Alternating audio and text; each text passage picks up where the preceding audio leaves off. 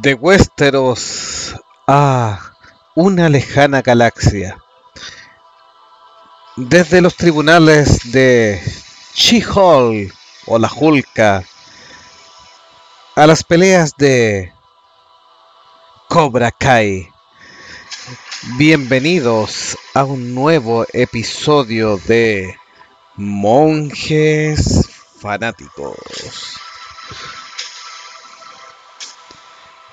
En esta ocasión un programa especial sobre las series más vistas, más comentadas del último mes, para que puedan ver y seguir nuestros fanáticos. Bienvenidos.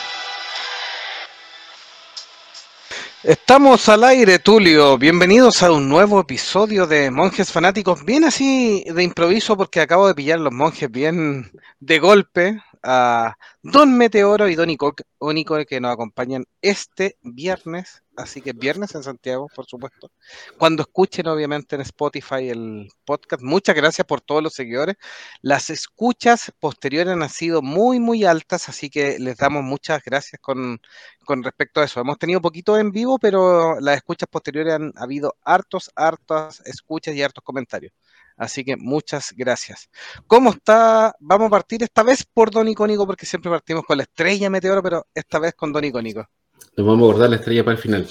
Muy buenas noches a todos los que nos siguen en el podcast de Monjes Fanáticos. Y sí, pues, una gran responsabilidad, tenemos hartos seguidores, así que no podemos guatear, como decimos acá en Chile. Y Don Meteoro, ¿cómo está? Mis queridos roedores del norte, mis ratitas del sur y marsupiales al otro lado del Pacífico porque estaba viendo fútbol australiano hace poco.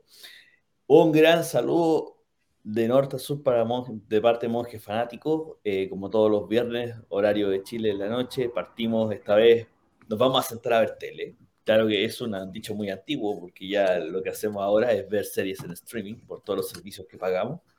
Así que vamos a dar nuestra muy culta e informada opinión sobre las series que están en el momento que estamos viendo en realidad. No, no tenemos preferida, vamos picoteando entre una y otra, la, entre la más progre, la menos progre, la más maraca, la menos maraca. Ahí vamos a ir conversando a poco. ¿Qué fue lo que nos gustó? ¿Qué fue lo que no nos gustó? ¿Qué es lo que es basura y qué es lo que no? Esta noche y que todo lo que nos puede estar entregando todos los servicios de streaming que tenemos, desde el HBO Max, hasta ese antro LGTQE que es Amazon. Ya. Así que vamos de inmediato. Diga, Jovito, usted, usted sigue la pauta, usted sabe que yo soy re malo Sí, no, vamos, hoy día estamos de conversa bien libre. Si ustedes nos quieren sugerir una serie que, que, se nos salte y todo, totalmente abierto a, a, referirla. Y vamos a enfocarnos principalmente eh, al listado que tuvo en septiembre IMDB con respecto a las series más famosas o más de moda que pudieran estar. Eso no significa buenas, significa que tuvo una buena cantidad de, visualizaciones y estuvo más en la palestra en los comentarios de la, de la web, por supuesto, porque hay algunas que están obviamente en emisiones y unos, unas poquitas más antiguas. Saludamos a Eduardo Benítez que nos dice, hola monjes, saludos desde saludos de nuevo, alcanzo a verlos en vivo. Muchas gracias, Eduardo, uno de nuestros habituales contertulios de participación de los viernes de podcast. que, ¿Tú me dices con cuál empezamos? No sé si la. Eh, igual le, avisamos a nuestros seguidores que esta va a ser una, una especie de versión media experimental. Vamos a hacer más espontáneo, menos pauteado. A ver cómo resulta. Así que no, quizás no sea tan fluido, pero va a ser más, más ameno. Y saludamos a David Marín también que nos dice, hola monjes, buenas noches. Así que David Marín que tiene su propio podcast, así que se los recomendamos también porque obviamente a nosotros nos gusta este tema de los podcasts y sugerir a algunos eh, chicos que van eh, interesándose en este, este mundillo y tiene sus, propias revisiones, así que David Marín, así que pueden seguirlo, buscarlo ahí, nos puede compartir el link para nosotros publicitarlo adecuadamente ahí a, David Marín para quienes quieran seguir sus comentarios de distintas series, él es fanático de Power Ranger, Smallville, por ejemplo, así que eh, un gran abrazo. Según IMDB, lo más famoso en septiembre Game of Thrones. Y ustedes dirán. Game of, Thrones, o la hueá del dragón?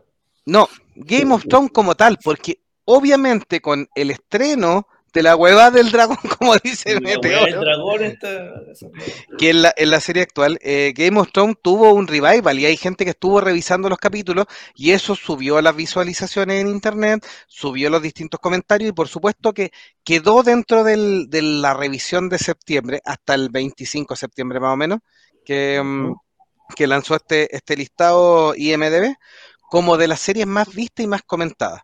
La serie clásica, que podemos comentarla un poquitito, la hemos hablado varias veces, pero en, líneas generales es una muy buena adaptación, es una adaptación interesante, con una muy buena selección de personajes también, con cambios menores también dentro de los que son fanáticos del libro, que van a decir, ah, pero no se parece al libro. Sí, para efectos de narrativa, para efectos de simplificarlo, un libro que es bien complejo, aunque el guatón está atrasado y hemos reclamado un montón con respecto a eso. Eh, es una buena serie, salvo la temporada final, en mi caso particular que puedo señalarle. Gordo de mierda, Antonio Payeres ahí se suma a la transmisión. Esta serie, bueno, tiene su propio capítulo para los que les interesa harto el tema, que creo que lo, sacamos hace como tres años. Eh, no estuvo exenta de polémica. Eh, recordemos que esto se emitió desde el 2011 hasta el 2019. Eh, fueron ocho temporadas. Los showrunners, David Benioff y D.B. Weiss, pasaron de la fama y del prestigio al, al más, más sórdido olvido y han caído, se le han caído los proyectos, en realidad están muy de capa caída. ¿Y por qué todo esto? Eh, cuando salió esta serie, nadie, no sé si había alguien que, pensara que una serie de fantasía de alto presupuesto podía ser un éxito en, la televisión. Esto fue una gran apuesta de HBO. Eh, recordemos que en esa época que, habíamos tenido fantasía en televisión, puras series de, bajo presupuesto y no muy buenas, como, no Hércules, China y cosas así. Y estos tipos se tiraron con una serie que eh, aparte del guion, que es muy bueno, la intriga, la violencia y todo eso, tenía un, eh, nivel de producción muy alto.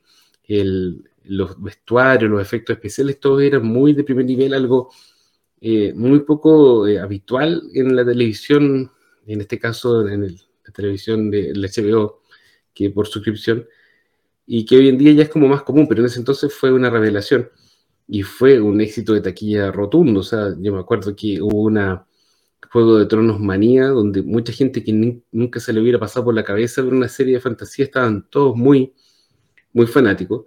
Y pasó lo que dijo Jovito, o sea, el escritor eh, no había terminado los libros, eh, George R. R. Martin, y se entusiasmó con la serie, se involucró en la producción, eh, y al final nunca terminó los libros. Y la serie, la calidad de los guiones empezó a decaer, decaer, decaer, y la última temporada hay mucha gente que prefiere ni siquiera recordarlo. Eso fue una casi un bochorno como terminó esta serie. Eh, ¿Ustedes la vieron? Por supuesto que aquí la vimos. Pues. En realidad, ¿qué, ¿qué, persona no vio Games of Thrones? En realidad, incluso hasta la abuela estaban viendo esta cuestión en su minuto. Si la verdad que, era, que se sentaban, era como, Aquí hay que decir, por lo menos aquí en Chile, yo no sé el resto de la, Latinoamérica, por favor, que nos están escuchando, tal vez están viendo nuestra transmisión en vivo, nos pueden decir. Pero aquí en Chile hay una tradición también un poco de la familia con la televisión nacional, la televisión abierta o de la señal abierta, en que hubo un tiempo en que siempre las series norteamericanas iban en horario prime, o sea, en la, noche. Pasaron varias, desde el A-Team, conocido por Los Magníficos, Dallas, eh, Dinastía, eran series dramas o soap, soap óperas que, eran, que pasaban en esa época. Y Game of Thrones, a pesar de ir por la cadena de pago, que era, era HBO, también iba en, un, por lo menos aquí en Chile, yo creo que en Latinoamérica completa iba en horario prime, que era alrededor de las 9, las 10 de la noche. Sí, no faltaba, hasta las viejas se sentaban a ver esta weá, era todo el mundo, y había gente que no tenía prostituta idea de los libros, o algo más que decía en, los créditos de la cortina inicial que estaba basado en la obra de, George R. R. Martin. Bueno, no, no tenía idea que esto venía de una serie de libros. Sí, hay, e, en ese tiempo se coló un estudio también. El 95% de la audiencia de Game of Thrones no había leído ni siquiera un libro. Mira. Los libros son re buenos, ¿ah? yo se los recomiendo a los que les interese la fantasía, qué sé yo, pero hasta por ahí nomás, porque si bien los libros son súper buenos y tienen mucho más detalle que la serie, eh, están inconclusos. O sea, la serie tendrá un final malo que no todo el mundo le gusta, pero los libros quedaron, quedamos mucho más atrás en la trama y colgados así prácticamente en la parte más interesante y con cero expectativa de terminar la historia, porque el Llevamos 10 años. se dedica a postear en su blog sobre mm, fútbol americano, sobre las convenciones donde viaja por todo el mundo, lo que come.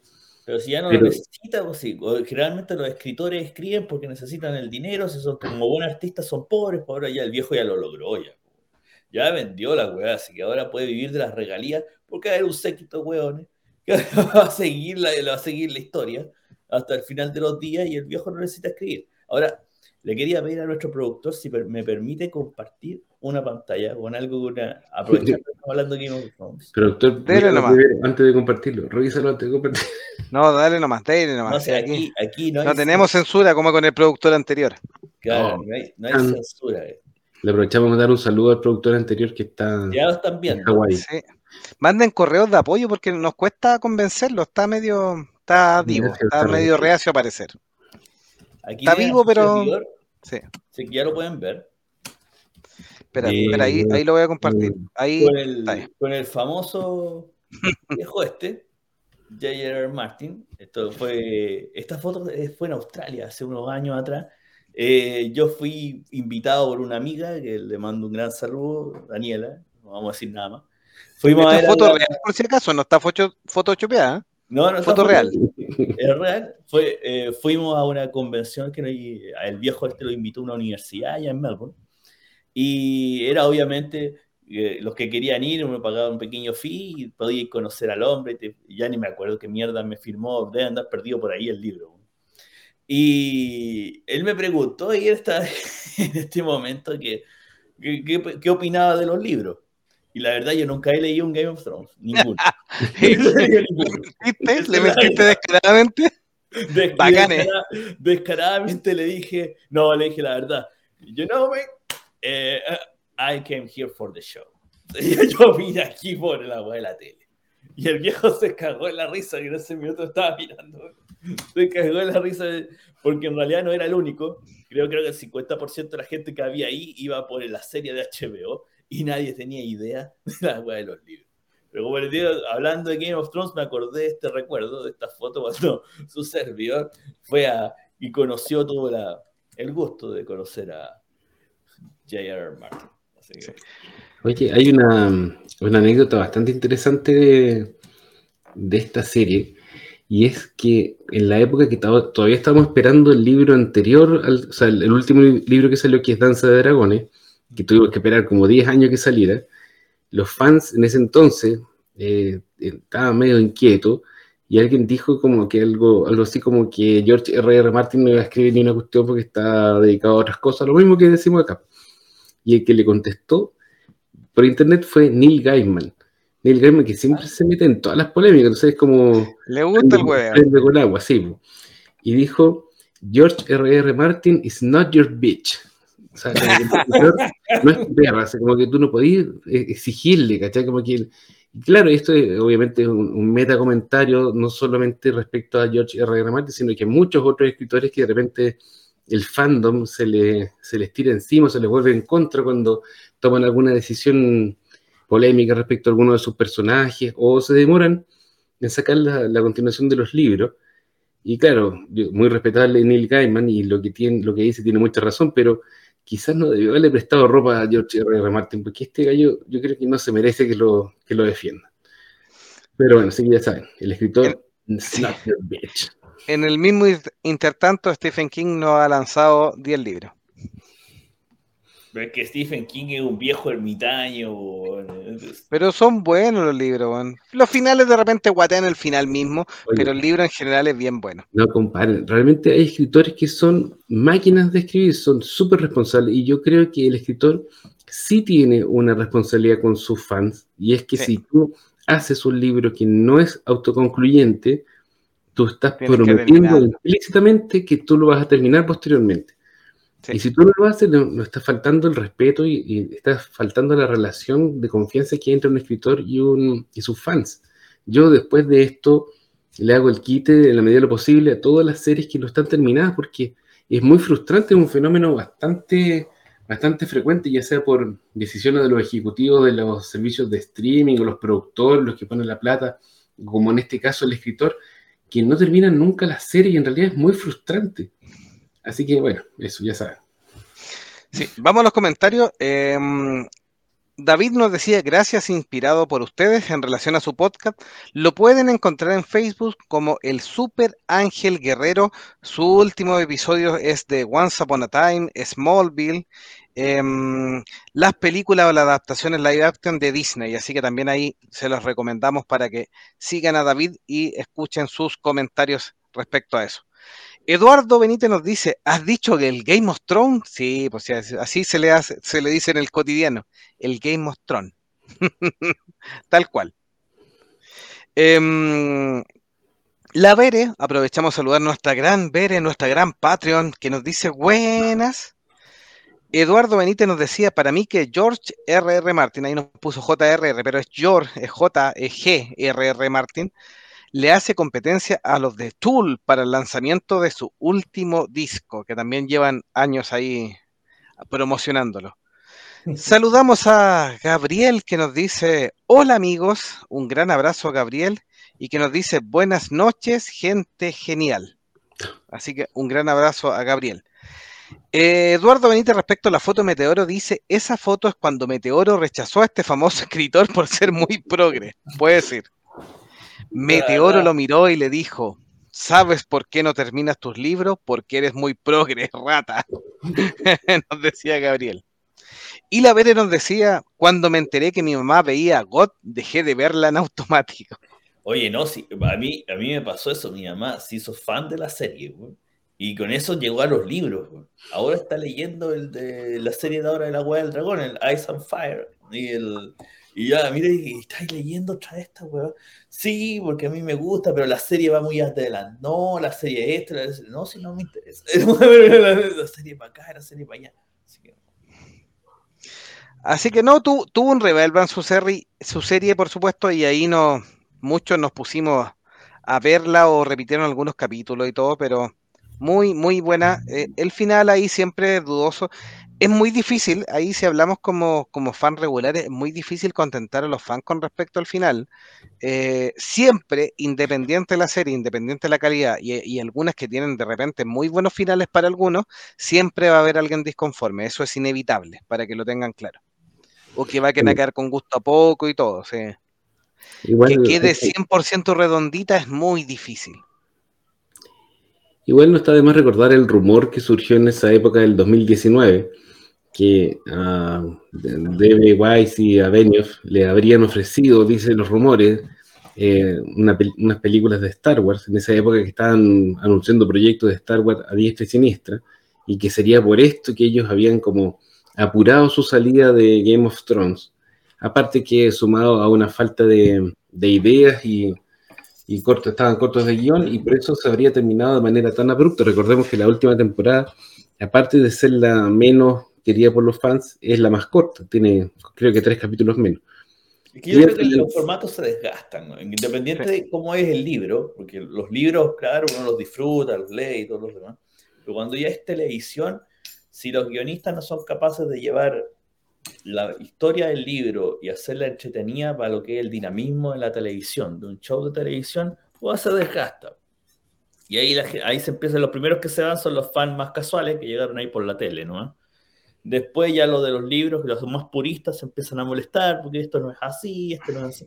Después vienen los tipos guatón de los Simpsons, o como nuestro compañero icónico que se pone a quejar que, que el libro, en la página tanto, no decía eso. Y ya ahí el show se a pique. Mire, yo la verdad dejé de ver esta cuestión en la segunda temporada. no, es buena. Sí, sí, los capítulos finales medio complicados y todo. Ya, sigamos con la siguiente. Next. Sí, la siguiente que señala IMDB es bien conflictiva y que no es otra que Chi-Hulk. Se ha colado dentro de IMDB como una de las más vistas y una de las más comentadas. Para bien y para mal, porque por supuesto hubo eh, review ahí en contra respecto a esta serie. Em, protagonizada ahí, bueno, es la historia de Jennifer Water eh, y nada que hacer. Tiene, tiene sus comentarios, no sé si quieren hacer sus comentarios antes que yo haga los míos. Yo quiero decir algo que lo dije programas atrás y se lo dije icónico y no me creyó. Programas atrás, antes que estrenaran She-Hulk. Que la weá iba a hacer un Ali McBeal de superhéroe. Y todos se rieron de mí. Y es verdad. es peor que Ali McBeal. Es peor. Porque por último, Ali McBeal era relativamente coherente.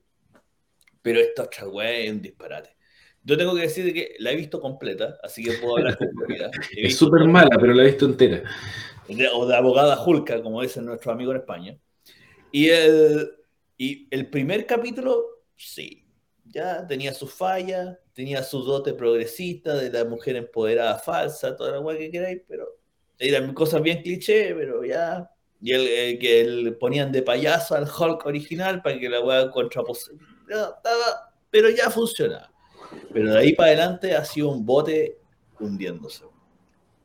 Así de mala. Los guiones son o muy simples o muy tontos. Esa es la verdad. Se basan en lo peor o en la peor forma que uno puede concebir el feminismo propiamente, tal que ese feminismo ridículo, que, que no, le, no, le, hace favor a la causa, sino que todo lo contrario. O sea, no, no podéis pensar de que literalmente como la pobre, esta pobre mujer que se todo, que ahora se empodera gracias a estos superpoderes, ¿cachai? O sea, antes no era, no era nada, era peor una rata, pero ahora no, no está empoderada por el tema de que tiene poderes, ¿cachai? De, de Hulk y toda la cosa, pero no los quiere, ella quiere una vida normal y todavía tengo que estar pensando en mil cosas que no me interesan saber, porque como buen hombre no estoy ahí. Pero, eh, volviendo al tema más de superhéroe, la trama es mala eh, el CGI eh, no ha mejorado. A través de, yo creo que tal vez el mejor CGI fue el del capítulo 1. Yo creo que ahí le pusieron más platita. Y de ahí para abajo tuvieron que estirar el chicle del presupuesto. Porque el CGI es malo. Es malo. O sea, se nota. Me recuerda a esos efectos de la época de Jurassic Park. Malito. Y muchos de los capítulos de Chef Hulk se han tenido que parar en base a los cameos, ¿cachai? Tal vez uno de los mejores capítulos que hubo fue cuando estuvo Wong de Doctor Strange. Y no era, y fue el Wong que se llevó el capítulo, el peso encima del capítulo. O sea, el cuando ya tenéis que el artista invitado se está llevando el peso de un capítulo, quiere decir que algo malo está ocurriendo. Ahora, no recuerdo el nombre de la, de la guionista, de la guionista, sé que es de ascendencia asiática. La, creadora es, la showrunner es Jessica Gao. Jessica Gao. Jessica Gao no tiene más prostitutidea de superhéroe. Jessica Gao viene de los shows feministas y asociado a temas de la vida cotidiana, así quiero ser Sex and the City, pero no lo logré. Así, de ahí viene Jessica Gao. Y cuando le pasaron el guion, la pega para hacer el guion de She-Hulk, como no tenía idea de superhéroes, de acción, de combate, ni siquiera de lo prostituta que es She-Hulk en los cómics, porque los cómics se ha acostado con Pedro, Juan y Diego. La única weá que logró hacer fue: voy a hacer un show donde prime la weá de la abogacía y el poder femenino. Para salvar el poto. Y el resultado es lo que estamos viendo todos los jueves en horario prime, cada vez que suben los capítulos a Disney Plus. O viernes. Miércoles miércoles que suena Disney Plus. Sí, no, sé, no sé en cuál termina, ¿eh? yo he visto hasta el 5. Son 6 se supone. Oye, Jessica Cao, aparte de todo lo que dijo Meteoro, tiene varios eh, guiones de Ricky Morty, así como para subirle un poquito el pelo, porque Ricky Morty es una serie que se caracteriza por tener, en mi opinión, buenos guiones. Sí. Pero sí, sigue nomás Meteoro. Sí, la, ver, Déjame ir con los mensajes para que no se nos vayan quedando atrás. La Vere nos dice La Holca. Y Eduardo Benítez nos dice: Yo solo me veo los resúmenes de YouTube, pero She-Hulk es una sitcom que la gente ya espera demasiado de Marvel respecto a eso. Sí, totalmente eh, eh, de acuerdo con eso. La Vere también nos dice una mujer empoderada perreando hasta el piso. Respecto al capítulo 4, parece, o 3, que ahí sale. Causó mucha controversia ese capítulo. Oh, mucha. Porque precisamente. yo, no, yo no vi el capítulo, ¿por qué fue polémico? Salió con una especie de reggaetonera, trapera. no, fue polémica por el baile ahí de que estuviera con el poto hasta abajo, hasta abajo, la no. Esa weá da lo mismo. El problema es que si tuviste tres capítulos donde estuviste profesando que la weá de la mujer y, que no sea cosificada, ni la weá de femenino, para que después en el capítulo 4 te pongáis como prostituta, weón, bailando con el poto hasta abajo, fue como que. ¿Cachai? No, que no, no funciona la weá, no funciona. No. Sí, bueno, y ahí Eduardo Benítez colándonos un poco la información de Deadpool 3 que salió esta semana también, dice, tan mal anda Marvel que le mostraron los petrodólares a Hugh Jackman para que vuelva a ser Wolverine. Sí, en una confirmación ya en unos videos muy graciosos respecto a que eh, en Deadpool 3 Hugh Jackman volvería a lucir el traje de Wolverine, así que lo que muchos fanáticos queríamos, por supuesto, así que nada que hacer. Y eh, Bere nos dice, en realidad es un orco. Se parece a los orcos de la película de. de, mm, Warcraft. De Warcraft, sí. sí. Y Eduardo Benítez nos dice Jessica Cagao. Respecto a Jessica Cagao. Esa vieja. Lo Mire, más seguro que es ser de estos seres no binarios, weón, que no, Mira, la, la, la, guionista y la showrunner ya hablaron un poco. Eh, la directora es una directora inglesa que también tiene varios premios en relación a, hacer eh, comedia. Em, es, una, es una chica joven, 34 años, eh, británica, mujer también. Yo solo voy a hablar de algo positivo respecto a esto. Em, lo positivo es que los capítulos son cortos. Y también lo positivo es que creo que eh, son livianos, no son densos, a pesar, a pesar de que nos tratan de vender el feminismo y lo que quieran, pero son livianos, no, no, no, no se van en la profunda, no se van en la densa, no se van en el, en el discurso tan político. Por supuesto que hay un tema progre detrás, hay un tema feminista detrás que me parece bien, dentro de todo el personaje femenino, así que está bien, pero eh, como son cortos y livianos, no me, no me ha molestado mucho y, de hecho yo en un santiamén, después de no ver nada, me mandé cinco capítulos al hilo. Mira, yo la sigo porque va por temas superhéroes, me interesó y todo, pero es de esas series que las veo por inercia. Yo sé que estoy viendo mierda. no, no voy a rescatar nada de aquí. Es probable que Jennifer Waters se gane, Water, la vamos Jennifer Waters se gane un espacio en alguna formación de los Avengers a futuro, eh, aunque sea con los 15 minutos de fama, así que, para que digan que salió, ¿cachai? Pero no le veo más allá a She-Hulk. Es demasiado, el cambio es demasiado drástico del personaje respecto de lo, aquí nos vamos a poner como el guatón de los Simpsons. Es demasiado drástico el cambio respecto al personaje original. El personaje original era una mujer empoderada, pero base a uno, en una base eh, mucho más sólida que simplemente decir yo no, yo no, yo tengo que aguantar hombres tóxicos todo el día y por favor, y la, la no, sino que era una, era una especie, tenía una base eh, parecía lo que es la Mujer Maravilla, no tan desarrollado ni tan deidad como una Mujer Maravilla, pero más o menos conceptos similares en los cuales se, se plantaba She-Hulk, ¿cachai? y, explotaron mucha parte de la feminidad de she que son un poco, poco de culpa entre los 70 y 90, en que, que, después derivó en que, como le digo, se encamaba con el primer weón que pasaba por el frente. Pero independiente de eso, el concepto del personaje como se fue creando en el cómic fue muy distinto a lo que nos muestran en la tele. En la tele es un producto propio de la generación de la cancelación. ¿no? Y, y, claro, y, poco menos si les decía algo te tratan de incel. Pues, bueno, no Entonces, no, no es lo que uno está. Los que siguen los cómics en general, no necesariamente hay que ser fan de Marvel.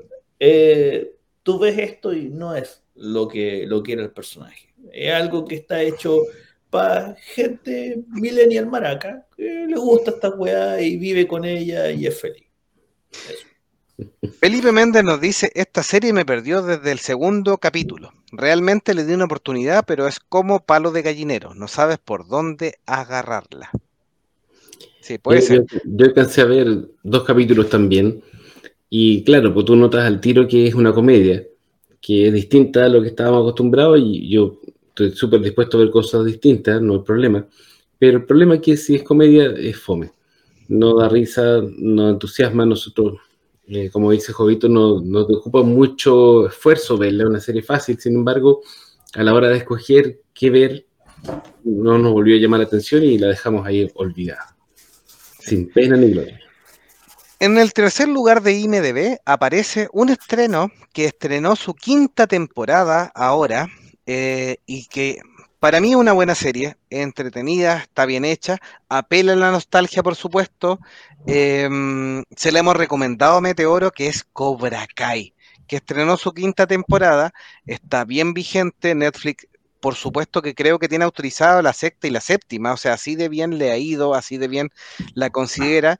Es un buen show donde nos entregan, por un lado, nostalgia, pero bien matizado con una historia nueva, bien matizado con personajes nuevos, en que nos van entregando algo de la serie clásica en forma gradual porque van saliendo distintos personajes y afortunadamente hemos tenido la buena fortuna para los fans antiguos de, de Karate Kid.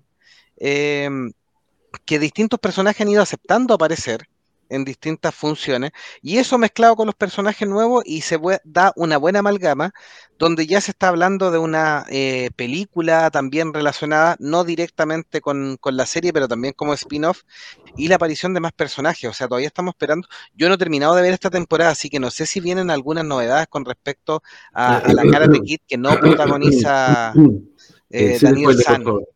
Sin spoiler, por favor. Es, que eso no sé, no sé si es spoiler, porque yo no la he visto, entonces estoy solo especulando. No sé si viene algo con respecto ahí a la cara de Kid niña que sale, eh, y, si lo confirman en esta temporada, o si llega a salir, porque solo me vi el primer episodio. Eh, lo bueno, una serie muy entretenida, como les digo, apela a nostalgia, pero tiene nostalgia y elementos nuevos lo suficientes para ser entretenido. Eh, yo creo que, que William Saka es meteoro.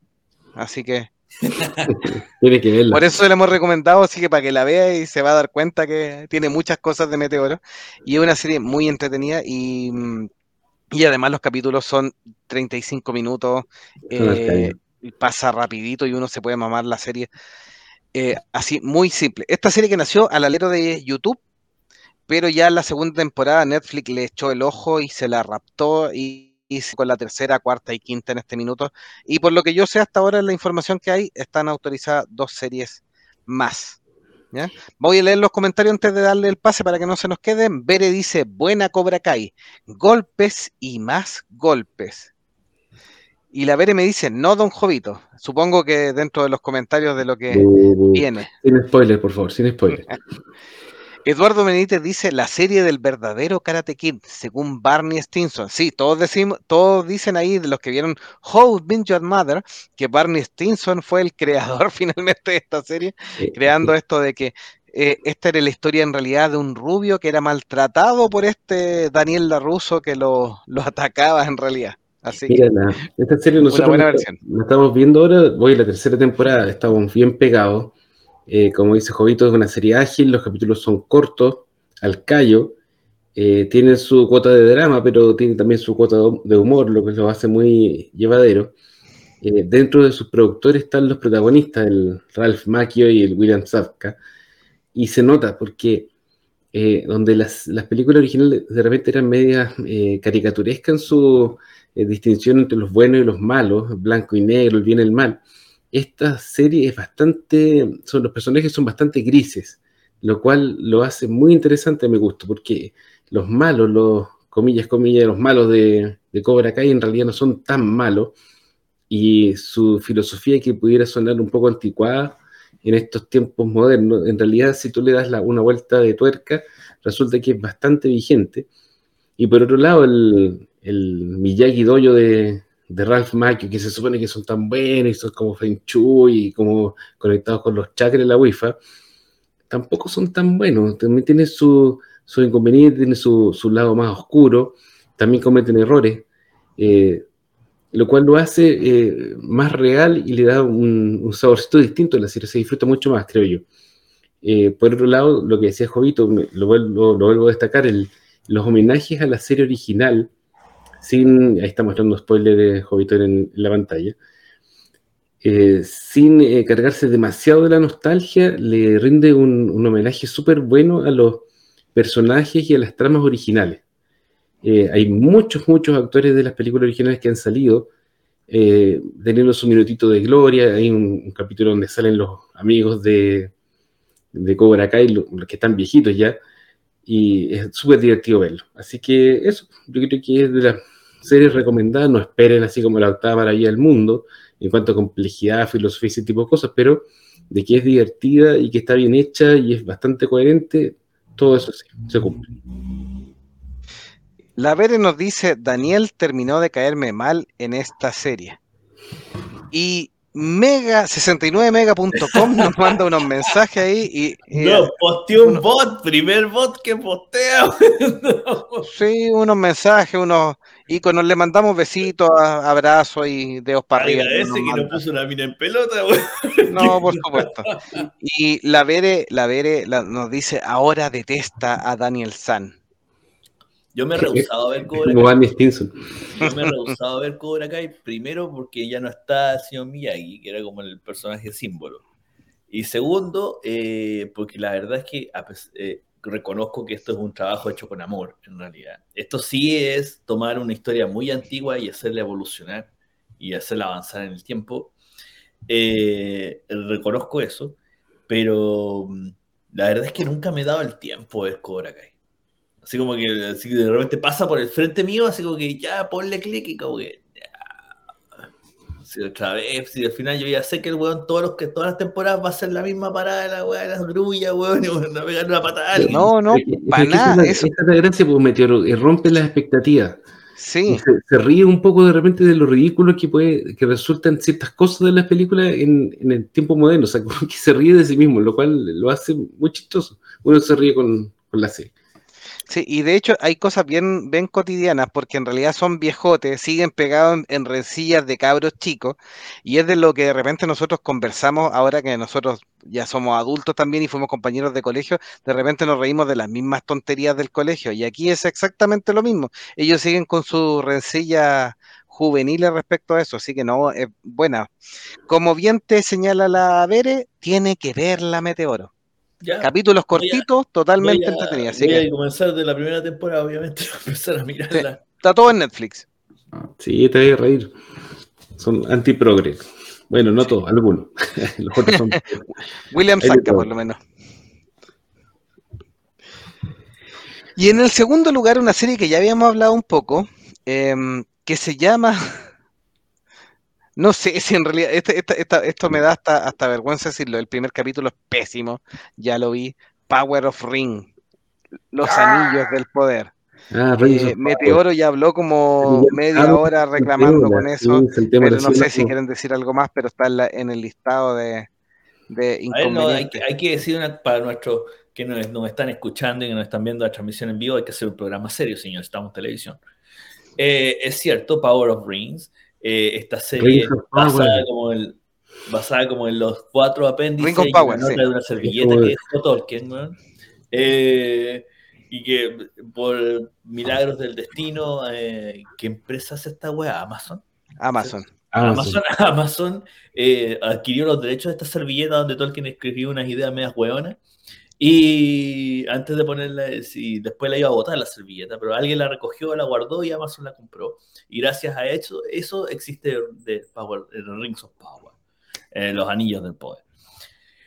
Una serie de que yo entiendo que, porque vi solo el primer capítulo y decidí en decisión personal no ver más, porque encuentro que fue un insulto a la hora de Tolkien esto, eh, y que Tolkien debe estar revolcándose en su tumba entiendo de que le ha ido bien, por lo menos a nivel de crítica. Sin, salvar, obviamente, las críticas que ha tenido desde el mundo no progresista de que por qué mierda tenemos un elfo negro, que ni siquiera un elfo oscuro. no es lo mismo elfo oscuro que elfo negro. Negro esclavo, así. De... ¿Eh? Entonces, o, de dónde ese, ese, ese hobbit negro que parece como sacado de la cabaña del tío Tom. No, no, pero espérate, espérate, espérate. No es hobbit, ¿ya? Es. ¿Qué es, Halfoot, ¿cómo se llama? Halfoot. Tiene otro nombre. No tengo idea qué es, pero hobbit no es. O sea, si me lo quieren vender por hobbit, eso es mentira. Entonces, independiente que la crítica creo que la ha tratado bastante bien. Incluso creo que el último capítulo que tiraron fue como bueno, dicen que fue bueno. El, casting, eh, el querer, eh, lo que hemos hablado en este programa muchas veces, la inclusión forzada, el querer de forzar, literalmente ponerte la inclusión en personajes que francamente su origen es, totalmente distinto, su forma por, desde, desde que siempre ha sido de otra forma. Eh, no, no le hizo bien a la serie. Y lo peor todavía es que los mismos actores defendiendo esta inclusión forzada se mandaron comentarios weones, así que como que Tolkien ya está muerto, así que ahora la historia es nuestra y la contamos a la forma que nosotros queremos. Señores, eso es mentira. Los elfos toda la vida van a ser blancos, caucásicos, y si es elfo negro es un caucásico pero color azabache. No es un negro africano, tienen que entenderlo. No va a funcionar, ni tampoco es un chino, ni un aborigen australiano, ni un aborigen latinoamericano, no. Yo creo que siempre soy convencido de que nosotros en nuestras culturas tenemos una cantidad de personajes muy ricos como para poder hacer y poder hacer una tremenda historia y no tenemos que andar poniendo con tapa esta guay, pegando con moco eh, otras culturas y apropiándonos de culturas de otro lado de forma inversa. Sí, eso es lo único que voy a decir. Gracias. Los pelosos son los hobbits. los pelosos. Peloso, más encima, que, eso es como pelillo. Como, pelo público. hay, un tema con el tema de, los.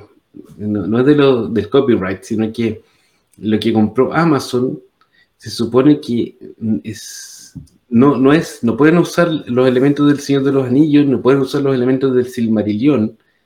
Entonces, en realidad les queda muy poco margen de maniobra. Ya, bueno, esto lo hemos comentado en otros episodios hasta el cansancio nadie sabe muy bien en qué estaban pensando cuando gastaron esta cantidad de plata en hacer esta serie.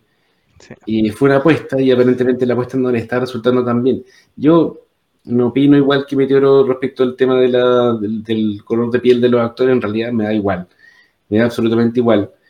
Pero eh, el capítulo que vi, lo que alcancé a ver, eh, no, no, te genera emoción, no te, no te deja enganchado, no te produce asombro, eh, le faltan todas esas características, características que hicieron de la saga original, ya sea en el libro o en la película, algo que trasciende generaciones y que realmente es, eh, es inmortal. Así que, pucha, un eh, ejercicio desperdiciado, plata desperdiciada. no sé si le voy a dar una segunda oportunidad. la primera vez que hablamos de esto fue hace como dos semanas y dijimos lo mismo. Han pasado dos semanas y todavía no me dan ganas de verla, así que no sé si va a cambiar. Sí. Mira, lo único positivo que yo he visto en los comentarios es respecto a que Sauron, eh, como que la gente todavía no sabe cuál de los personajes posiblemente es Sauron, está como oculto. Eso, los que hemos leído bien la obra de Tolkien, efectivamente Sauron jugó bastante a esconderse, no es tan ilógico, es lo único dentro de todas las licencias que se tomaron que podría tener cierto sentido dentro de una inspiración de los libros. Eh, eso sin ver esos capítulos, por supuesto, porque yo, como les señalo, solo he visto, mirado el primero. Em, Gerardo Becerra, que le damos un gran saludo, hace rato que no lo, no lo leíamos, pero nos manda siempre mensajes, dice, ¿por qué no lo dejaron como Hobbit en la serie? ¿O acaso la palabra es Hobbit tiene marca registrada. Se supone que la podían ocupar, así que no había problemas con eso. No, yo creo que no la, no ocupar porque quedó en el libro, que no pudieron tomar los derechos de eso. Y como les digo, esto lo agarraron de cuando Tolkien estaba en el café, porque se sentaba con el weón que escribió Narnia y con todos los grandes escritores de esa época. Y mientras estaban chupando. Cliff Staple Luis y todo. Mientras, mientras estaban chupando, el Tolkien estaba con una idea en una servilleta así, que se le cayó un poco de cerveza y de repente como que era, esta weá no va a funcionar. Ahí estaban los pelosos y era, esta weá no va a funcionar. Y la tiró al suelo y alguien la recogió y dijo, puta, en el futuro algo va a servir de esto. Dicho y hecho, se la vendió a Amazon.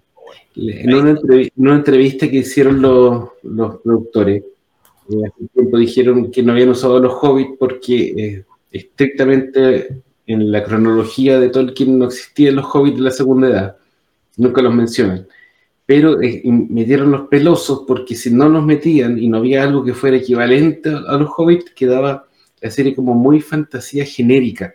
No, no había nada que lo hiciera ser estrictamente Señor de los Anillos. O sea, técnicamente los pelosos jamás pasaron por la mente Tolkien. No, no, no. Lo metieron solo para que la gente cachara que era la misma del Señor de los Anillos. O sea, es, un invento de Amazon. Es un invento, sí, claro. Para vender. O sea, había, había, había de esas weas no binarias, weón, con cara de prieta del mal, weón, sentada en la Amazon y se le ocurrió inventar los pelosos. Eso es lo que estoy diciendo. Eh, no por esas palabras, pero parece que es la idea. Gerardo Becerra nos decía también, eh, buenas noches, saludos desde Chiapas, México, y nos dice, van a sacar una nueva película de Los Pelosos. Recuerden que la serie, nos guste o no nos guste, tiene segunda temporada confirmada porque salió un dineral, entonces Amazon se lanzó y dijo que la segunda temporada estaba confirmada, así que vamos a ver qué pasa. En la ropa, en los escenarios, en, la, viajar con los actores a todos lados, mínimo que hagan dos temporadas. Y, saludamos. Perdóname, pero que la weá de nombre de los pelosos ordinaria es que es como de esos personajes de tibia, weón. Weá, es un weá, pero. Ah, Ahí están los hobbits de verdad. Y saludamos a Julito también que nos dice, hola señores monje, un gran abrazo Julito ahí que se une a la transmisión. Para comentarles solo, solo la información, en general los críticos le ponen una categoría entre si vamos a los tomates, 80% de buenas críticas. Y si vamos a otras críticas especializadas, está entre el 60 y el 80. Pero el público no sobrepasa el 40% de aceptación. Si ustedes lo buscan en Google, le va a salir como 50 y algo, ¿ya? Si no me equivoco. Y esa es la más dadivosa de las categorías, porque si va a las páginas, incluyendo los tomates, les puedan gustar o no, por supuesto, pero siempre una referencia para tener en cuenta. la categoría del público es un 38% para los, eh, los anillos de poder de Amazon. No, pero es que no le podéis creer a los tomates hace rato, hace años que los tomates es un antro marxista progresista. bueno. Bueno, yo creo que estamos de acuerdo que es una oportunidad desperdiciada. Sí, Gabriel también está saludando ahí a Julito y dice, grande Doctor Juliox ahí que nos había comentado Julito ahí respecto a la serie. Nos faltó decir que hoy día es el Día Internacional del Podcast, así que muy felicitaciones para nosotros mismos, porque ya bueno que lo celebremos de vez en cuando. Tal cual. Y en el número uno de IMDB, vamos después a dar unos bonus extra, pero este es el, ranking oficial eh, que se lanzó hasta el 20, así que hay algunas series que no alcanzaron a entrar. Tenemos House of Dragon, efectivamente ahí la hueva del dragón, como dijo Don la hueva del dragón y todo. Em, buena, buena. Buena serie. Partió un poco lenta a mi gusto, sí. Primeros capítulos como que me costó pescarlo, no sé, a mí, me costó, entonces, puta, me costó, pero la serie no es mala, tiene de todo, eh, hasta este minuto no salió ni una hueá media maricona, y creo que viene algo, pero no quiero tirar spoiler, viene algo, eh, pero yo encuentro que es una buena serie, un buen spin-off de la serie original, pensando ya, si no existieran los libros y esto fuera una pura serie de televisión, la original es Game of Thrones y esto es como un spin-off. Y en eso es bastante bueno. No va a llegar a la categoría de Fraser, que es el mejor spin-off que existió en la historia, pero es un, es un, es un buen spin-off. Eh, los personajes son entretenidos, son llamativos. No, tan, no, no, he visto nada con mucho carácter con respecto a los personajes de Game of Thrones, sí. Tal vez la cabra chica esa le pega. Es como, pero y el, el, el, tío que lo hace, no me acuerdo cómo se llama. Damon, Matt Smith tremendo actor y lo hace espectacular. Todavía no veo como mucho, todavía no veo mayor desarrollo de personaje en ese tema. Sí, Matt Smith, actor inglés que salió en Doctor Who también, por supuesto. Salió en una tremenda película también de la, del director de la trilogía Corneto, que es... Em, uy, ya se me olvidó el nombre, pero... Last Night en Soho, la última noche en Soho. Eh, una tremenda película, muy buena película de thriller y de terror también de, inglesa, con Anna Taylor Joy también en el protagónico y Matt Smith en un muy buen papel. Eh, es espectacular lo que hace Matt Smith, o sea, a mí me ha comprado completamente y en la imagen de los que estamos viendo la transmisión, para los que están escuchando nuestro podcast en modo audio, estamos mostrando a Milia Scott, que nos representa Rainera Taigaran, eh, la futura reina de, de, los siete reinos, en realidad. Yo no puedo decir nada porque todavía no la veo. Pero ¿cómo no la veí? Si es el show del momento. Pero a esperar que termine, puedo meterlo, a ver si le hacen un buen final. O veis She-Hulk o veis esta. No es más. en realidad, eh, uno pasa por periodos los cuales no tienen nada que ver. Y de repente hay otros periodos en los cuales no tenéis tiempo para ver todo lo que queréis ver. Porque actualmente quiero ver, estoy viendo Cobra Kai, que me quedan todavía un montón de temporadas. Quiero ver Andor, que la empecé a ver ahora. Bueno, la puedo ver. Este, quiero ver eh, Cyberpunk, que tampoco tengo tiempo, pero ya algo he visto. Y bueno, hay varias, pues así. Entonces, esta de, de la, ¿cómo se llama? De la Casa del Dragón y qué sé yo, si bien se ve interesante, me va a costar un poco convencerme después de lo que pasó con un Juego de Tronos. Todavía estoy muy enojado con el, con el guatón este George R. R. Martin. La próxima vez que lo vea le voy a decir, oye, yo tengo un amigo que se llama Icónico y está muy enojado contigo. dile, dile, dile, por favor. Y pégale, pégale. Se lo merece.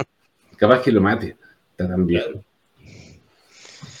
Sí, a mí me ha gustado esta serie. Eh, yo creo que la hizo bien, partió bien, está bien armada, eh, hace un buen balance porque siempre la crítica de la primera temporada, sobre todo la primera temporada de God, era mostrar mucho, mucho potito, mucha pechuga y que se fue equilibrado. De hecho, yo hablando con Julito eh, y Max, que es de Nación Geeky que les mandamos un gran saludo y un abrazo a los chicos de ese programa. Em, yo les dije cinco escenas sexuales y me quedé corto porque en realidad fueron solo dos y media. Así que se enfocó bien en la historia y utilizó lo justo para enganchar porque siempre estas escenas de violencia y estas escenas sexuales, por supuesto, que venden harto. Así que nada que hacer, eso, eso es parte del público. Y yo dije que venían cinco escenas y hubieron dos y media nomás en la primera, y en la segunda hubieron solo dos, así que ha estado con lo justo y dentro del contexto, por supuesto, de la historia, así que no puedo decir que abusen para venderlo, que es un recurso, por supuesto, válido ahí para las mentes cochinonas de que siguen monjes fanáticos. Bueno, igual, eh, una de las gracias del juego de Tronos original que nos dijimos era que era una serie claramente adulta. Eh, si bien abusaban un poco de las escenas sexuales, como dices tú, como un recurso para vender, igual se agradece que hubiera una serie que fuera tan eh, desprejuiciada y tan eh, fácil para mostrar este tipo de cosas. no solo las escenas sexuales, sino también las escenas de, violencia, la sangre corría como río. Eh, de vez en cuando se agradece en, su justa medida sin abusar y sin que se transforme en un recurso solo para vender, como dices tú. Así que si en esta nueva serie están usando estos recursos nuevamente, pero de manera acorde, muy mesurada y acorde con las necesidades de la historia justificada, bienvenido sea, porque es rico tener una serie que sea para adultos cuando tú eres un adulto, o sea, ¿cuál es el problema? Totalmente. Buena serie. Yo creo que dentro de todo está en el pináculo de este, de este, que uno puede estar en contra de esta lista de IMDB, porque por supuesto hay cosas que no son tan buenas. Pero dentro de todo yo creo que el pináculo del número uno es lo mejorcito que están dando en este minuto. Eh, y va bien. A mí el cambio que es, la gran temática respecto a que hubo un, salto de tiempo entre el capítulo 5 mm, y el 6 de 10 años y en el cual nos sustituyeron a las actrices principales, em, muchos eh, tuvieron ahí sus reparos con respecto a esto, yo me incluyo en los reparos, me gustaba la actriz inicial que hacía de Raineria, y, me hubiera gustado que hubieran seguido con ella. Pero bueno, nada que hacer. La otra no lo hace mal, pero me gustaba más la, inicial. Y en el caso de la versión adulta de la otra protagonista, que, que también salta 10 años, que es más notoria, eh, sí me gusta más el cambio. Ahí hay una, una por otra. Probablemente fue una decisión tomada antes de filmar la cuestión y cuando ya cacharon que la niña tenía súper buen carisma y claramente podían haberla maquillado un poco para que quedara de la edad, ya la habían una decisión, sí. Gabriel nos decía ahí, hoy también era el Día Nacional sin auto. Sí, fue un poquito para un planeta más verde, había que andar sin auto. Yo no lo cumplí, pero bueno, así es la vida. Depende de donde uno vive también. Sí, no, para mí era imposible hoy día. Felipe Méndez dice, los tomates ya están repodridos en la platita del ratón. Maraco. Sí. Y Julito ahí saluda a Gabriel de vuelta y le dice, buena Gabriel. La Vere nos dice, buenas noches, tengo que firmar y dormir. Un gran abrazo, dulces sueños y sueñe con cosas que le gusten, por supuesto. No le voy a decir como que fanático, que pueden ser pesadillas ahí. con el cambio de hora quizás nuestras audiencias internacionales han quedado trasnochando más de la cuenta. Sí. sí. Y 69 Mega nos sigue mandando ahí su bot. Está mandando un mensaje, dice, ¿estás cansado? ¿Estás solo? Me estás coqueteando. No se le Sí, ahí nos manda su, su, su mensaje, así que ahí lo Vamos a leer los mensajes de los bots. es de esos típicos clickbait que te metís pensando que está la tremenda mina y te va a salir un negro. Respecto a esto, bueno, este, este, este, es el listado oficial, pero nosotros quisimos incluir, lo habíamos conversado con Icónico ahí en la trastienda, Andor. Los bonus tracks. Los bonus tracks. Sí, dentro de las series que están como del momento, bueno, eh, Andor es una que no sé si la vamos a poder comentar porque no sé si ustedes alcanzaron a verla. Yo alcancé a ver la mitad del primer capítulo. No he visto nada, pero a mí me da lo mismo los spoilers, así que tira no. No, porque no la he visto, porque no lo puedo, no puedo opinar si la he visto, sería un poco chanta, bueno. Así que quizás lo vamos a tener que dejar por una edición posterior. Yo contaba que íbamos a tener a Delaguna acá con nosotros y que él se la iba a haber visto porque él es nuestro especialista en Star Wars, pero Star Wars, está retirado, se me ha retirado nuestro señor productor. No sé por qué. Yo voy a hacer un, review corto tratando de no darle spoiler, por supuesto, porque llevo tres capítulos, van cuatro ya. Lanzaron tres de una, muy buena decisión de Disney, porque el primer capítulo es muy lento, pero si tú ves los tres en contexto, es bueno que haya sido así. ¿Por qué? Porque nos entrega una historia sólida, nos está entregando una historia pausada que se está tomando su tiempo en entregarse que es un poquito más política, un poquito más adulta, un poquito sucia respecto a, al, desarrollo del personaje. Eh, no, ha esquivado todavía el misticismo clásico de los Jedi, ya así que va bien, bien en el tema de em, las castas sociales, cómo empieza muy, muy por encima el imperio, eh, la influencia del imperio en distintos planetas, por supuesto. Em, lo cual no deja de ser interesante. Eh, es una buena apuesta porque cuando uno ve los tres capítulos, la encuentra buena. Si solamente se queda con el primer capítulo, la puede encontrar un poco lenta, porque se cose bien lento y de hecho el que tiene la acción-acción es el tercer capítulo. El primero es un preámbulo, el segundo es entrar en la historia y el tercero reciente en la acción. Entonces, cuando uno ve los tres, le agarra el gustito. Una buena serie, tiene una buena factura. Em, Diego Luna, nada que decir, me ha gustado lo que ha hecho. Eh, tiene el ambiente de Andor. Eh, ¿Va a cambiar el mundo? No sé. ¿Es mejor que Obi-Wan? Es cuestión de gusto. ¿Es distinta? Sí. ¿Es distinta al Mandaloriano? También. Ya que tienen eh, focos distintos. ¿Es distinta a Star Wars? Sí, lo que es bueno pero no es fuera de Star Wars. Así que eh, hasta este minuto yo puedo decir que es una buena serie y creo que ese es un, buen review sin darle, sin darle detalles tan, tan de la trama para no arruinarle la experiencia a quienes todavía no lo han visto. Em, yo, no he visto Andor, pero viendo el trabajo anterior de las series de Star Wars que han estado saliendo, o el Mandaloriano, o Obi-Wan, eh, que han sido mucho mejor calidad que las películas que, que ha hecho Disney de Star Wars. Eh, yo creo que le tengo fe, yo creo que en eso Disney eh, y Lucasfilm no, han hecho bien con las series. Lo que no hicieron con las películas lo han logrado hacer con las series. O sea, dejemos de lado a um, Obi-Wan, que yo creo que fue una desilusión para todos. Eh, y ahí. No desilusión, ya que yo la encontré decente. No a nivel del Mandaloriano, pero decente. Es que parece que tú no estabas ahí el día que lo, que lo comentamos. Eh, en pocas palabras, eh, para mí fue una desilusión en cuanto a trama, en cuanto a nivel de producción. Encontré que la producción era de, un nivel, un paso, un peldaño mucho más, abajo que el resto de las producciones de, Disney en cuanto a escenario, música, vestuario, qué sé yo. Y encontré lo, peor fue la sensación de oportunidad desaprovechada, un tremendo personaje, eh, con un gran actor, con un villano o sea, que el mejor villano probablemente que existe, que es Darth Vader, y la serie no, no es tan buena. En realidad no, me tuve que obligar a terminar de verla y, terminé con mal gustito en la boca. Esta otra, Andor, eh, llevo medio capítulo, eh, pero ya se puede decir por lo menos que en lo que es producción se ve mucho mejor, es una serie que se ve mejor, se ve más cuidado en los escenarios, en la ambientación, eh, la música incluso, ya en medio capítulo se mejor, se, se escucha mejor la música.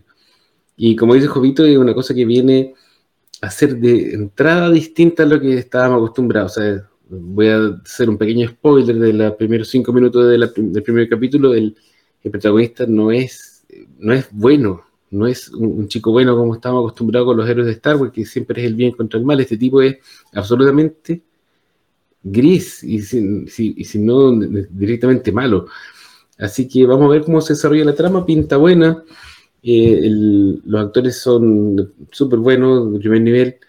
Eh, hay que ver qué pasa con las tramas, si es que logran llenar las expectativas de darnos una serie de Star Wars al fin que está ambientada en otra parte de este tremendo universo y no solamente en la familia Skywalker y con los Jedi. Eduardo Benítez nos comentaba con respecto a The Terror, que está en Amazon Prime. Es una buena serie, eh, es densa, sí, no es tan digerible, pero es una buena serie. Eh, es de un barco ahí de la Marina Real. Así que también recomendable que todavía está ahí disponible. Eh, Gerardo Becerra nos dice, Andor es Star Wars si fuera latino. Sí, efectivamente tiene hartas raíces latinas. Tenemos a Diego Luna y a Adri Arjona, ambos de raíces latinas, por supuesto, la hija de Ricardo. Em, y muy buena actriz también. Lo ha hecho muy bien y lo hace bien en esta serie también. Ha ido mejorando, sí. Sí, Eduardo Benítez nos dice, estoy viendo toda la saga de animación de Avatar, la leyenda de Aang y la leyenda del progre... Digo, Corra. Sí, Corra ahí una... Pero no es mala Corra. A mí me gusta Corra, aunque sí, ahí como que coquetean con lo progre ahí eh, inicialmente, pero la serie es buena. Gerardo de Serra nos dice, policías corruptos, tercer mundo subdesarrollado, gente Godín. Sí, un poquitito la trama de Andor, por supuesto. Ese, ese eh, Godín es de Godín, es cierto. puede ser, puede ser.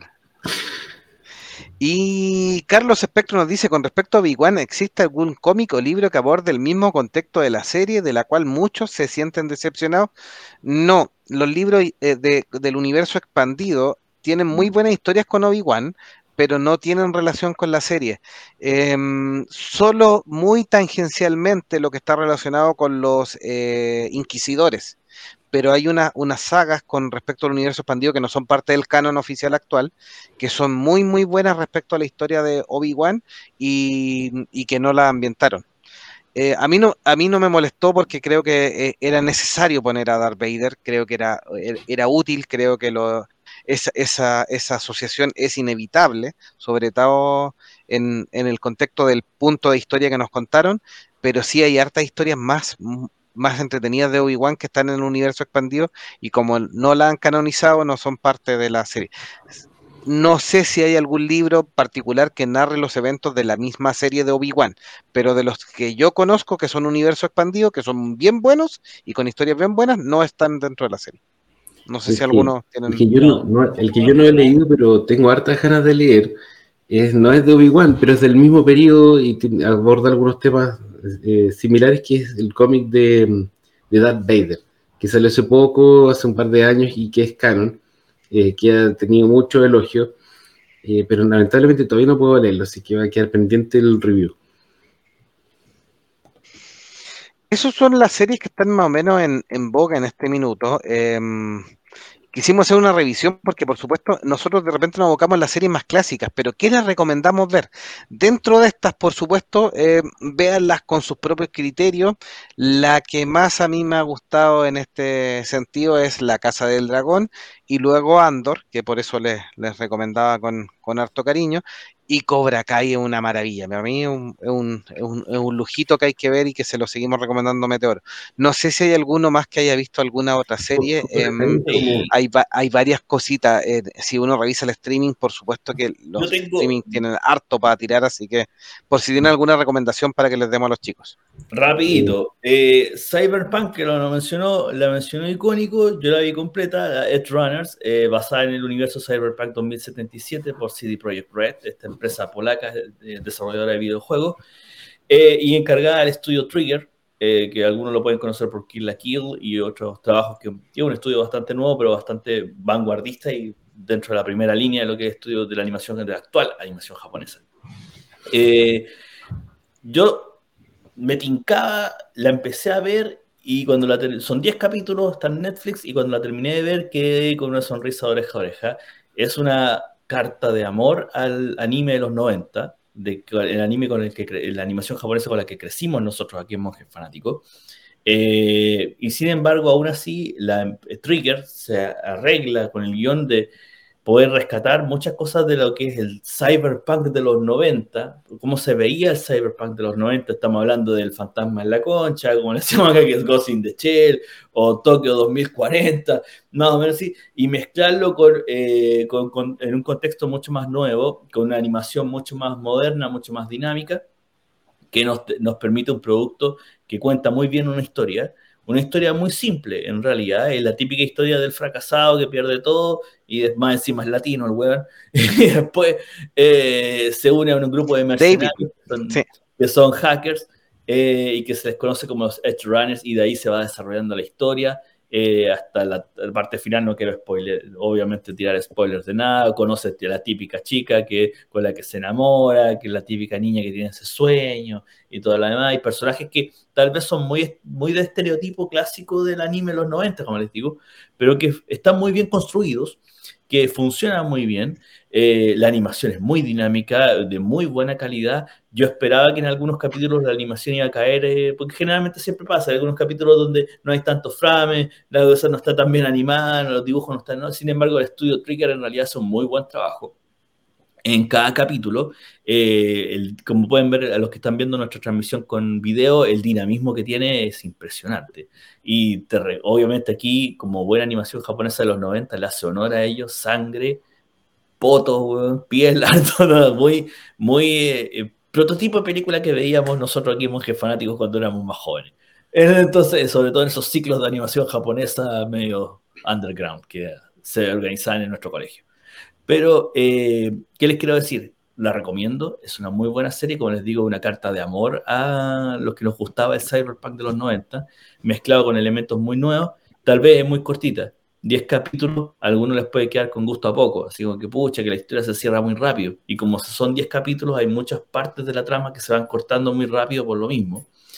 Eh, obviamente esto hizo que el juego vendiera más copias y tuviera como una segunda vida en realidad, como un segundo revival del Cyberpunk 2077, porque no le estaba yendo muy bien y con esto aumentó la cantidad de jugadores bastante. Eh, no se sabe si va a haber una segunda temporada de Cyberpunk, ojalá que sí, porque le está yendo bien. Así que la recomiendo para que la puedan ver. La otra serie que yo también les traigo rapidito es Five Days and the Memorial, que está en Apple TV.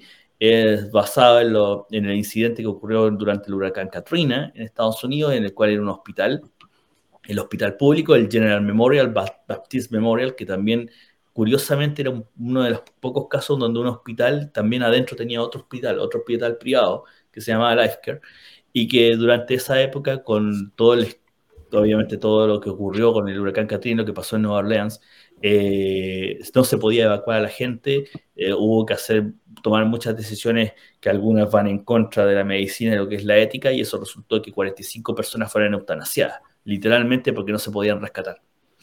Eh, y explican la historia de, la de, de todo el personal del hospital, específicamente la doctora que estuvo a cargo de eso, que es la misma actriz del conjuro, perdón, siempre se me olvida el nombre de esta señora, es Vera, Vera Fármiga.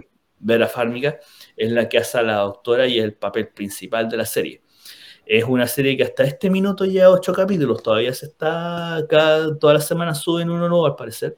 The Five Days of the Memorial, en español se llama El Después del Huracán Katrina, no, no tiene muy buena traducción en realidad, pero búsquenla así.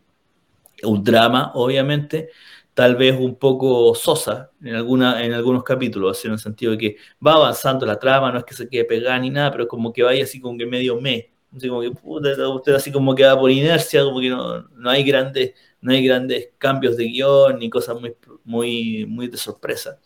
Pero también la recomiendo, es una buena serie, si están de repente quieren descansar un poquito de la ciencia ficción, de tanto dragón y de tanta wea, es una vuelta por Five Days and the Memorial, eh, tal vez... Eh, es como una serie de esas típicas series que se parten en dos. Una es todo lo que sufren dentro del hospital mientras está el huracán y después, después que toman las decisiones que tienen que, correctas o incorrectas o inmorales o morales que tienen que tomar, qué es lo que pasa después. Cuando ya eh, empiezan a mirar para atrás y empiezan a hacer las investigaciones de que por qué mierda encontramos en un hospital, en una capilla, 45 personas muertas. Entonces, y más, no solo muertas, sino que más encima tapadas como si hubieran fallecido eh, a vista de, personas y que después, obviamente, encuentran que fueron eutanasiadas. Así que se las recomiendo también, es una serie que yo la he estado viendo de a poquito, pero he andado avanzando bien. Yo soy serie de Apple TV que yo he estado siguiendo, que la seguí la primera temporada y ahora está en su segunda temporada, es Sí, vemos, eh, con Jason Momoa. Eh, de esas series típicas del universo apocalíptico de los ciegos, en que los humanos quedaron ciegos y los pocos que todavía empiezan a nacer con vista son considerados brujos. Va en su segunda temporada, en realidad ha avanzado harto la historia. Después de un buen rato supimos de que en realidad ellos están ubicados en Pensilvania o lo que queda de Pensilvania, porque como les digo, un futuro apocalíptico donde todo se murió, en realidad. Y está como la, la, vida eh, eh, llegó a un nivel, o involucionó a un nivel casi medieval. Eh, también es una serie con altos y bajos. Sí, de repente puede que la historia tenga puntos muy buenos, como puede que tenga otros que uno los va a encontrar como que mm, esto es como suena medio relleno. Pero la verdad es que nunca destiñe, nunca destiñe en el plano general. Eh, Jason Momoa se lleva la, francamente se lleva la serie encima, eh, pero no desmerezco el papel de los otros actores en realidad hay actrices, sobre todo grandes actrices, que han, hecho un buen papel, buenos papeles dentro de, la serie completa. Y también es algo que de estas que aparece cada semana, aparece un capítulo nuevo. Va como al capítulo 5 o 6 más o menos, de la segunda temporada. Lamentablemente la continuidad que tiene así es bastante dura, así que no es la ventaja de tener servicios de streaming es que uno puede partir cuando quiera la serie. Aquí está obligado a partir del capítulo 1 porque no, si no, no entiendes nada. Es así como si partí en la segunda temporada, en el capítulo 3, no tenía idea de qué mierda pasó para atrás y no tenía idea de lo que estoy viendo. Pero también la recomiendo, sí.